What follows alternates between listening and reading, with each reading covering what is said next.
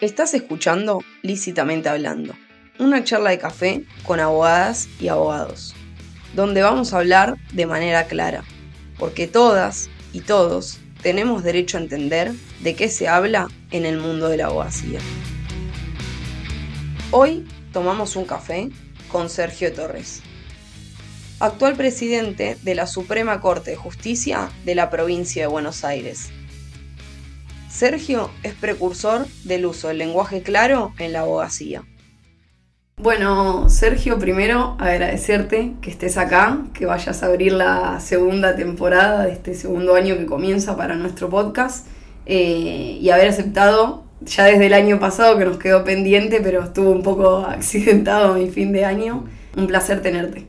Bueno, gracias, gracias por la invitación. Ya te, vemos muy bien, así que estás recuperada, así que bueno, la verdad que es un, un verdadero gusto acompañarte a ti y a todos los que van a escuchar este, este podcast. La primera pregunta que hago para romper el hielo y la que suele costar más a todos es, ¿hace cuánto sos abogado? Soy abogado hace un montón, hace 36 años. Bien. Así que ya hace unos cuantos años. Y si te tenés que remontar a ese momento, ¿te acordás por qué decidiste ser abogado? Y yo no sabía muy bien qué quería hacer, pero Tuve en quinto año del colegio, yo estudiaba de noche porque trabajaba, y tuve un profesor de historia que era abogado y bueno, tuvimos muchísimas charlas en ese quinto año y me, agarró me agarró el gusto por, por, el derecho, por lo que implicaba, por los desafíos, por, como herramienta, como herramienta de cambio social. Y, y empecé tratándome sin saber tan, mucho tampoco. Y bueno, con el tiempo me di cuenta que no que había acertado, que me había gustado y que no hoy día no digo, pensando para atrás no podía haber sido ninguna otra cosa que esto. Bien, o sea, cumplió tus expectativas, esa incertidumbre, pero las cumplió. Sí, sí, es normal por otra parte, yo creo que cuando vos tenés 18 años, estás saliendo del secundario, estás no sé, estás pensando, en, estás en quinto año y estás pensando, no sé, en el viaje egresado, los amigos, la, la, novia, el novio, no sé, hay como la, música, la ropa, no sé, hay como otras cosas. materias, hay otra, hay otra, otra, eh, la vida está, llena de otras cosas, todas muy divertidas, y en ese momento uno tiene que tomar una decisión trascendental porque va, va a determinar lo que uno va a hacer el resto de su vida que es la profesión que va a elegir, cualquiera sea, profesión, oficio, es decir, de acuerdo a los talentos, los gustos de cada uno, pero es lo que va a hacer el resto de la vida uno. Entonces, es una decisión muy complicada en un momento muy difícil. Así que eh, a veces uno acierta, a veces no, siempre hay tiempo para, para rectificar o para hacer otras cosas complementarias después, para, para que son simplemente por gusto. Sí, tal así cual. que nada, para, para, para completarse como persona, ¿no? Tal cual. Eh, al principio, cuando hicimos tu presentación, tenés un extenso currículum, pero hoy en día te convocamos para hablar lo que es el lenguaje claro. Y en base a eso me gustaría, para empezar en el tema, preguntarte cómo, cuándo empezaste a levantar esta bandera de lo que es el uso del lenguaje claro en el ámbito jurídico. Mira, hace ya varios años, eh, yo empecé en creo que en el 2009 ya presentó un proyecto en la Cámara de Diputados para modificar el Código Procesal Penal y permitirle a los jueces, cosa que hasta ese momento estaba prohibido, realizar comunicados de prensa o explicar algunos temas técnicos de algún expediente eh, para la comunidad. Eh, y la regla principal era que tenía que ser en lenguaje claro, pues tenía que ser algo que saliera de lo técnico y que permitiera que cualquier persona lo pueda entender, porque era un comunicado de prensa. Eh, así que bueno, presenté en su momento ese proyecto y es un tema que después me, siguió interesando. En su momento trabajamos en un artículo en la Corte Suprema, eh, que yo lo llamé lenguaje democrático, porque tiene mucho de ello también. Hay consenso de llamarlo lenguaje claro, pero Así que ya yo vengo trabajando ese tema hace, hace unos cuantos años. ¿Qué vendría a ser para vos el uso del lenguaje claro en el ámbito que, que hoy nos toca, que es el jurídico? Mucha gente dice los abogados hablan en otro idioma. Sí, los abogados hablamos, y esto la culpa la tiene la facultad, la tenemos nosotros los profesores, los tienen los libros de derecho, que son todos libros técnicos, y que uno empieza a incluir una especie de metalenguaje, utilizando palabras corrientes con un eh, sentido distinto.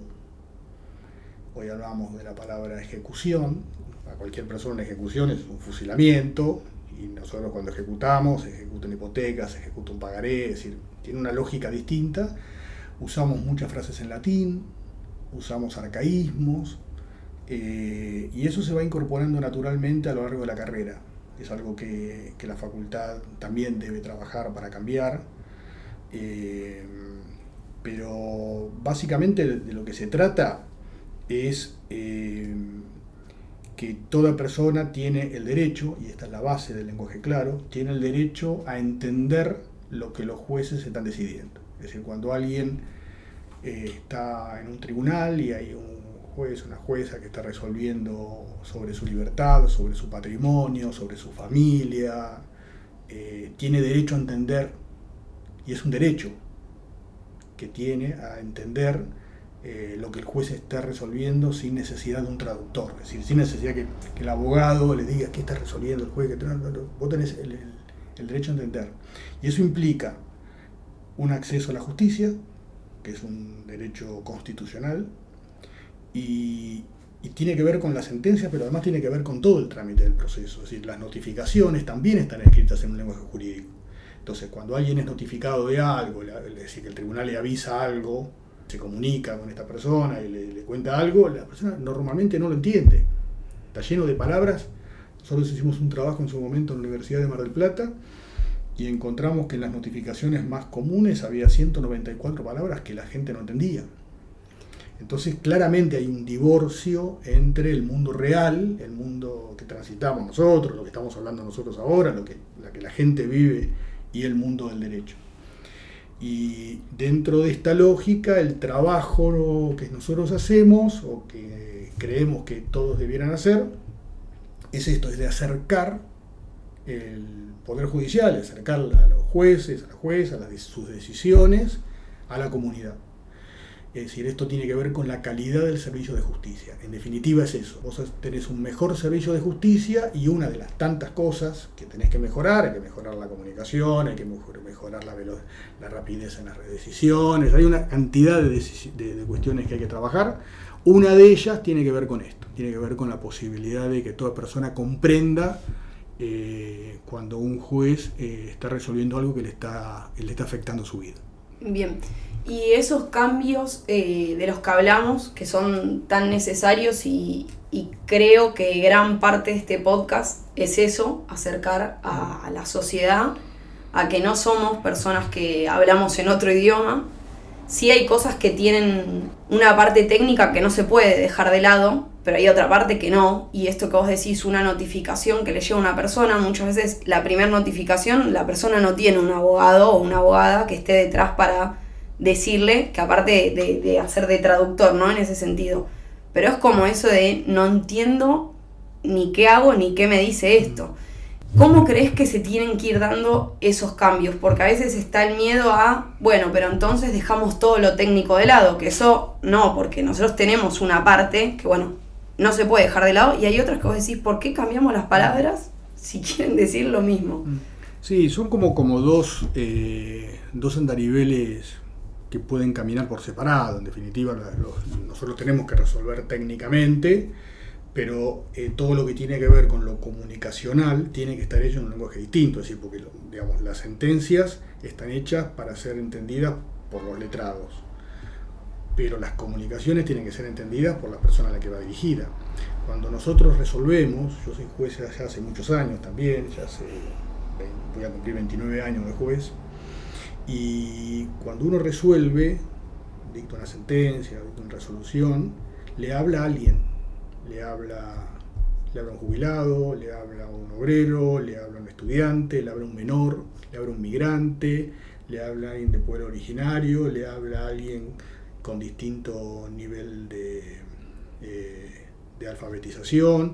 Es decir, en realidad uno le habla a cualquier persona que, en ese momento uno le tiene que resolver un, expediente. Y esa persona tiene que tener derecho a que se le entienda. Hay un montón de herramientas, que hay muchísimos jueces y juezas en la provincia de Buenos Aires y en el resto del país que van trabajando esto y que van resolviendo en función de la persona a la que va dirigida. Cuando nosotros le hablamos a un menor, al menor primero lo escuchamos por la Convención de los Derechos del Niño, pero una vez que lo escuchamos, después tenemos que, así como él nos habla en su idioma, nosotros tenemos que hablar para que él nos entienda. Este es, este es el desafío, digamos. ¿no? Sí, quizás los hoy en día que cuando uno ve en los medios o en las redes sociales suelen difundirse sentencias de, de niños, niñas o adolescentes en situación de adopción o adoptabilidad y que tienen como la parte que es jurídica, que es todo cómo se resuelve, y después como una comunicación a la persona que se le está decidiendo sobre su vida eh, de una manera mucho más llana, afectuosa, porque el, juez o jueza en el momento estuvo pasando por un proceso que está decidiendo algo súper importante. Eh, y capaz esas son las que más se ven en un idioma muchísimo más bajado mm. a como hablan gente de esa edad y que pueda comprenderlo eh, en ese momento. Eso se suele estar dando bastante publicidad. se da, mucho, se está dando cada vez más. La oralidad ha ayudado mucho, porque cuando uno escribe tiende a escribir de una forma y cuando habla tiende a hablar de otra forma. Eh, en la mayoría de, los, de las materias del derecho se están empezando, en algunos casos más rápido, otros más lentos, se están imponiendo reglas orales, es decir, la posibilidad de realizar actividades actos procesales vinculados con, un proceso, pero que sean orales. Es decir, entonces esto obliga al, juez o al fiscal que está resolviendo o está interviniendo en un tema a comunicarse en un lenguaje claro. Esto, digamos, no solamente porque hay un montón de normas, ahora te cuento, hay un montón de normas al respecto, pero más allá de eso, hay como una necesidad de hacerlo.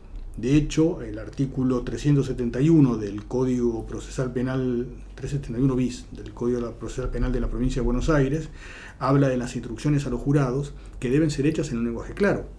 Porque cuando ustedes ven que hay un juicio por jurados, el juicio por jurados, los jurados son específicamente no abogados, es lo que dice la ley. Entonces el juez le habla, y, tanto el fiscal y el abogado, todos le van a hablar en un lenguaje claro para que ellos entiendan. Las instrucciones son en lenguaje claro y las decisiones lo son también. Es decir, hay como, una, eh, hay como un proceso que se va dando, hay un proceso normativo, hay muchas leyes, en la provincia de Buenos Aires está la ley 15.184, que establece desde el año 2020 eh, eh, y comprende a toda la administración pública, la ley 27.146, que organiza la justicia federal y que desde 2015 establece que los jueces deben expresarse en un lenguaje claro.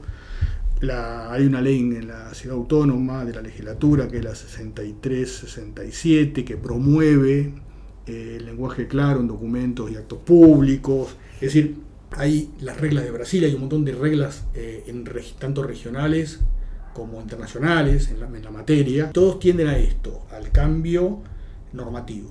Ahora bien, una cosa es el cambio normativo y otra cosa es el cambio cultural. ¿no? Hay como un desafío que es doble, porque por otro lado, eh, y el Congreso, los Congresos, tanto la legislatura como el Congreso Federal trabajan en el lenguaje claro para que las leyes también estén hechas en un lenguaje claro, porque si no, hay gente que no entiende ni siquiera lo que dicen las leyes. Sí. Es decir, es un tema que es interesante porque tiene como un doble juego, un juego normativo que está, que hay muchas normas, hay todas las reformas que se hacen legales de un tiempo a esta parte cuentan con un capítulo de lenguaje claro. De hecho, sí, el propio Código Civil y Comercial eh, de la Nación también tienen varias normas donde hablan lenguaje claro. Es decir, hay normativas, hay muchas. Lo que hay que lograr es ese cambio cultural en el que nosotros entendamos que estamos dando un servicio, un servicio de justicia.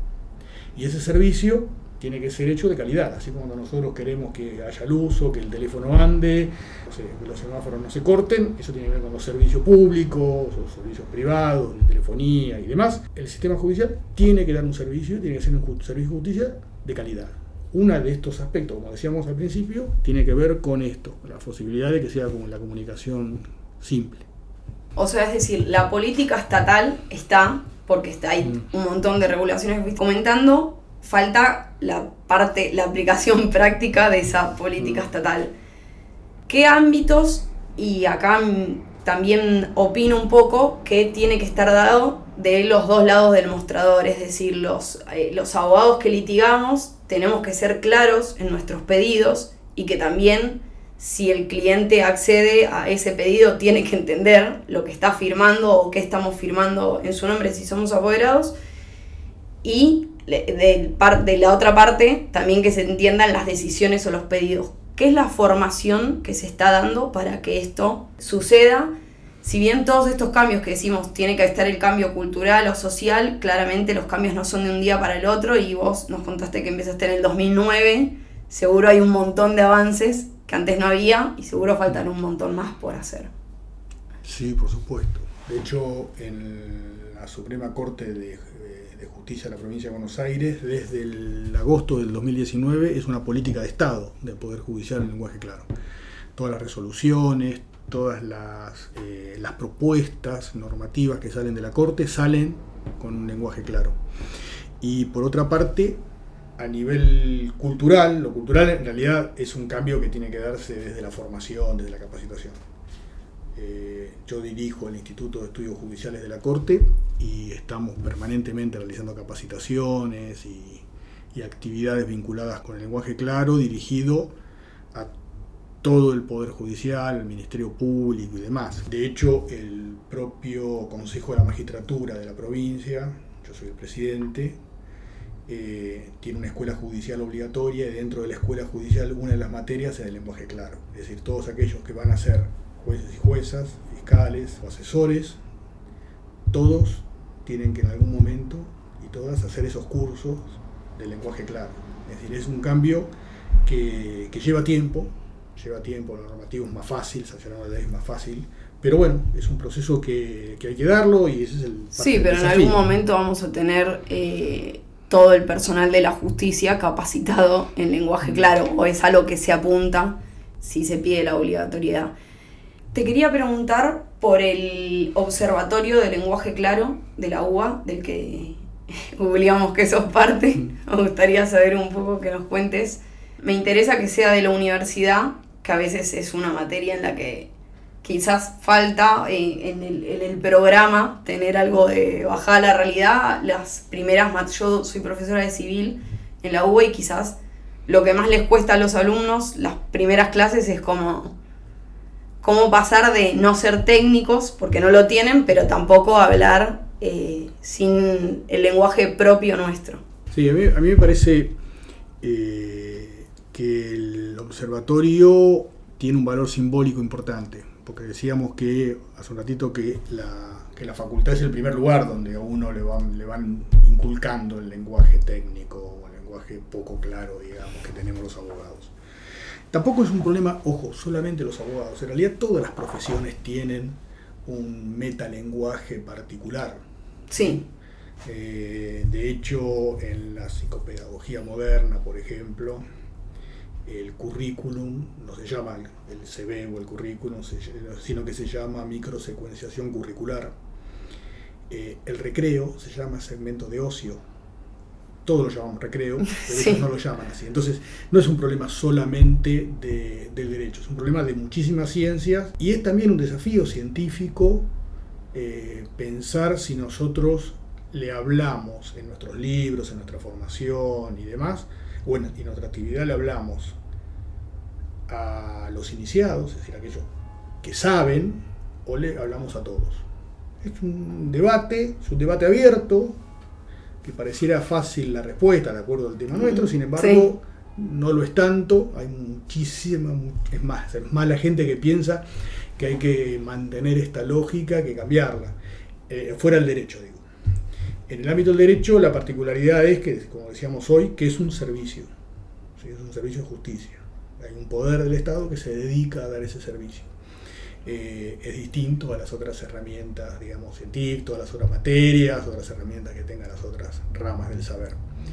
Eh, pero en el caso del observatorio, lo interesante me parece es el valor simbólico. De hecho, este año se hace en la UBA, el Congreso Mundial del Lenguaje Claro, eh, y que también se haga en la facultad, en una facultad pública y gratuita, eh, me parece que tiene un valor, un valor adicional desde lo simbólico, ¿no? porque ese es el, es el lugar. Márcalo como un rumbo. Sí, además eso va a permitir que un montón de chicos que están estudiando se acerquen al lenguaje claro, un montón de profesores que también lo hagan, es decir, tiene, tiene un valor expansivo, un efecto multiplicador importante. Bien, o sea, es un tema de agenda en, en el ámbito judicial sin duda y que esté en la universidad está bueno porque marca esto para, para todos que hay algo que está ahí. Totalmente. Que algunos pueden no, eh, no, estar de acuerdo o sí, pero está. No, no, es algo que está, eh, forma parte de la agenda. Creo que generacionalmente las nuevas generaciones de abogados lo ven con más naturalidad, quizás a la gente más grande le cueste un poco más, pero, pero es algo que está ahí, que vino para quedarse y que yo creo que en los próximos tiempos se va a ir profundizando. Bien. ¿Te acordás algún momento en particular que el uso del lenguaje claro te parece que haya sido diferencial para el caso? Sí, hay un caso tramitó con otro integrante del, del observatorio de la UBA que trajo detenido a un señor, porque no se lo había citado dos veces y no había ido al juzgado, y en realidad el señor cuando le llevaron al juzgado, lo llevaron detenido, porque no había ido, le preguntaron por qué no había ido. Y dijo, no, bueno, a mí me dijeron que cuando me trajeron las notificaciones vino un policía, me dijo que yo firme y que lo único que tenía que hacer era firmar y cuando leí lo que tenía que leer, que me tenía que notificar, no entendí. Me pasó una vez, me pasó dos veces. Entonces en realidad ahí hay un problema. Claramente hay un, hay un divorcio absoluto, brutal, entre la gente de la comunidad y el servicio de justicia. Y, los únicos que son responsables de ese divorcio es el servicio de justicia. La gente no tiene por qué saber derecho. Sí. Pero nosotros tenemos la obligación de comunicarnos. Es decir, como mínimo, como mínimo los, mecanismos que decíamos antes de comunicación, estas notificaciones, es lo mínimo que nosotros tenemos que hacer para que las personas entiendan. Eh, después, hay que seguir y trabajar paralelamente en lo otro, en lo que tiene que ver con el trabajo, con el intra, trabajo dentro del propio Poder Judicial. Bien. ¿Cómo crees que es la mirada de la sociedad para quienes trabajamos en el mundo de la abogacía?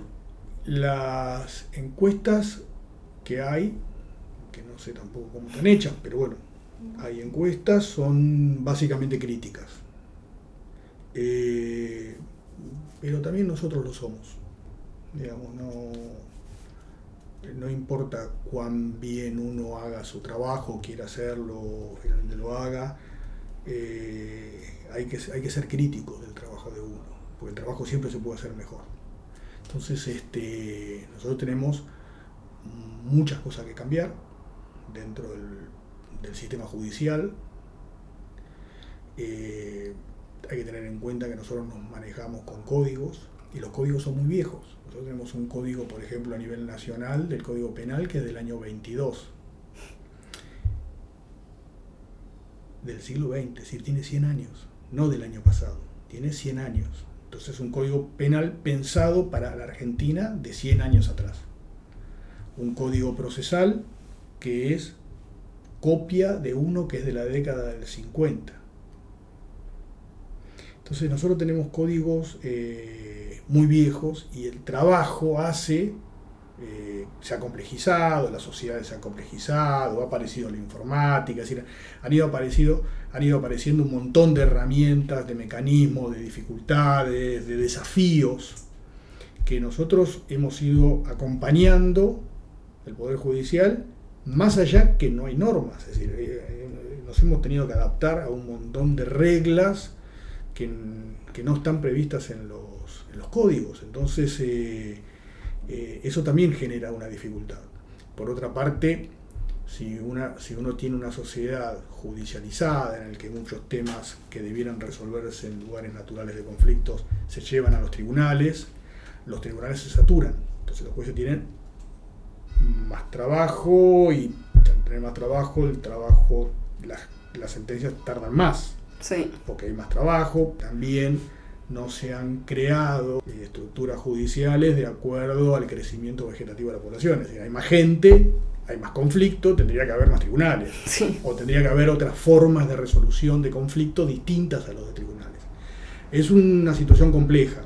La podemos explicar, pero lo cierto es que eh, una persona tiene un problema y acude a tribunales, tribunales tendría que darle, el sistema judicial tendría que dar una respuesta. Y si no le dan una respuesta, el que falla es el sistema judicial. Por eso somos críticos primera forma, el primer paso para curarse es aceptar que uno está enfermo. Si vos te aceptás que tenés algo, vas al médico y haces el tratamiento que el médico te dice. Si vos crees o negás la enfermedad, vas a seguir enfermo y vas a empeorar. Entonces, eh, aceptemos el concepto, la opinión crítica que tiene la comunidad y trabajemos sobre eso para mejorarlo. Bien. Acá es como medio la pregunta que hago siempre, pero un poco se va dando. Eh, si pensás que escuchando diferentes eh, profesionales del derecho, esta mirada crítica que tiene la sociedad, que hasta ahora los entrevistados y entrevistadas que pasaron por este podcast me hablaron de esta mirada crítica de la sociedad, o sea, lo tenemos recontra en claro, eh, puede cambiar. Yo creo que sí. Yo creo que sí, si somos en la vida en general no alcanza con tener razón, sino además hay que ser muchos. Bueno, si hay mucha gente que piensa que las cosas están mal, las cosas van a estar mejor por el mero hecho de que la gente piense, mucha gente piense que las cosas están mal. El primer desafío es hacer nuestro trabajo bien cada uno en forma individual. Y después trabajar colectivamente para hacer esos otros cambios que requieren de la intervención de otras personas. Por ejemplo, no sé, las leyes que hablábamos hoy. Pero bueno, nada, es un trabajo, parece que primero es individual y, después salir a lo colectivo. Todo, todo lo que nosotros venimos hablando en esta charla, todo tiene que ver con lo colectivo, tiene que ver con cambios que son de tipo general. Pero obviamente primero tiene que haber un cambio individual, vos tenés que trabajar mejor, tenés que comunicar mejor, tenés que cumplir los plazos eh, adecuadamente, es decir, tu trabajo lo tenés que hacer bien y eh, de la mejor forma posible y a partir de ahí trabajar para los cambios más generales. Sí, obviamente cuando uno habla de esto es como que cuando vas a hacer una sentencia o un escrito, la idea es que uno mismo lo, lo vaya traduciendo. Yo tengo en el estudio, tengo la comunicación a cargo y muchas veces intento hablar con los clientes de la manera más llana posible para decirle, siempre les, quizás todavía les refuerzo que les voy a hablar en un lenguaje no técnico para que me entiendan, porque te da esa cosa de decir, bueno, que no piensen que, que es todo tan así, pero le intentás buscar una, analogía con algo de la vida real que lo jurídico también es la vida real, pero con otro, otro lenguaje. Entonces eso está, está bueno, sí que empezarlo desde uno, para obviamente que después se traslade a toda la comunidad. ¿Tenés algún caso que haya marcado tu carrera? Sí, sí, sí, por supuesto. Yo antes, yo ahora estoy en la corte, en la Suprema Corte de Justicia de la Provincia de Buenos Aires como juez, y antes era juez federal, y tuve la causa ESMA. Fui el instructor de la causa ESMA, que todos conocen, así que no es una causa que por las características, por, lo que implicó como, desafío laboral y histórico y demás, eh, claramente es un parteaguas, digamos, en cualquier carrera judicial. Eh, estamos profundamente orgullosos del trabajo que se hizo, trabajo colectivo, trabajo hecho por el juzgado, no solamente yo, sino los secretarios, secretarias, todos los, colaboradores, los empleados, empleadas que han trabajado un montón. Y bueno, hemos llegado, la causa sigue, pero bueno, eh, se, ha, había avanzado muchísimo, se hicieron juicios orales, hay sentencias, así que estamos muy, muy satisfechos con ese resultado. Así que claramente sí, sí, es una causa que, que para mí desde lo personal es muy importante. De hecho, incluso Eh, después que me fui del juzgado escribí un libro sobre la experiencia judicial de la causa y que fue escrita además en un lenguaje claro, por otra parte, el libro, porque cuando se usa un término jurídico, entre paréntesis se explica el significado y qué quiere decir y cómo se aplica y demás, y está hecho con un sentido de divulgación, es decir, mostrar el desafío, lo que implica llevar adelante una causa de esa, de esa magnitud y de esas características. ¿no? Así que la verdad que sí, sí, es una causa que claramente me ha, me ha marcado. ¿Querés contarnos el título del libro? Así después, cuando publiquemos el, el capítulo, eh, nos gustaría subirlo. Así sí, se llama ESMA, la investigación judicial.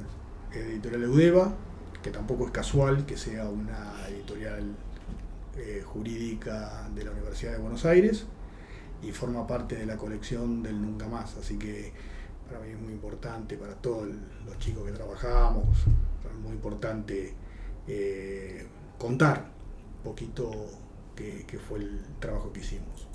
Lo escribí yo con una secretaria del juzgado, Cecilia, y, atrás están todos los, todos los chicos y chicas que trabajan, trabajaron en la causa y siguen trabajando en el juzgado. Así que estamos profundamente satisfechos. Bueno, lo, subiremos después con el, con el libro, que seguramente va a haber mucha gente que se quede enganchada con el tema y estaría bueno que sigan viendo lo que es el lenguaje claro en la práctica. ¿Algo más que nos quieras contar, Sergio? No, nada, felicitarte felicitarte por, este, por esta iniciativa, es un desafío personal, profesional y además muestra el compromiso con la comunidad, porque en definitiva vos sos abogada y podías hacer trabajo de abogada y como hacen los demás, pero no, te, estableces un mecanismo eh, distinto de comunicación, de, acercar el trabajo nuestro, así que no, el agradecido soy yo porque me hayas invitado y me hayas permitido contar un poquito lo que, lo que hacemos, lo que pensamos seguramente los otros invitados han hecho lo mismo, así que creo que todo este, este intercambio y este conocimiento nos enriquece. Así que bueno, nada, muchas gracias a vos y gracias por, por la invitación. Esto fue Lícitamente Hablando. Mi nombre es Carolina Lodeiro Martínez. Te espero para el próximo café, para que sigamos conociendo la abogacía desde las voces de las y los profesionales del derecho.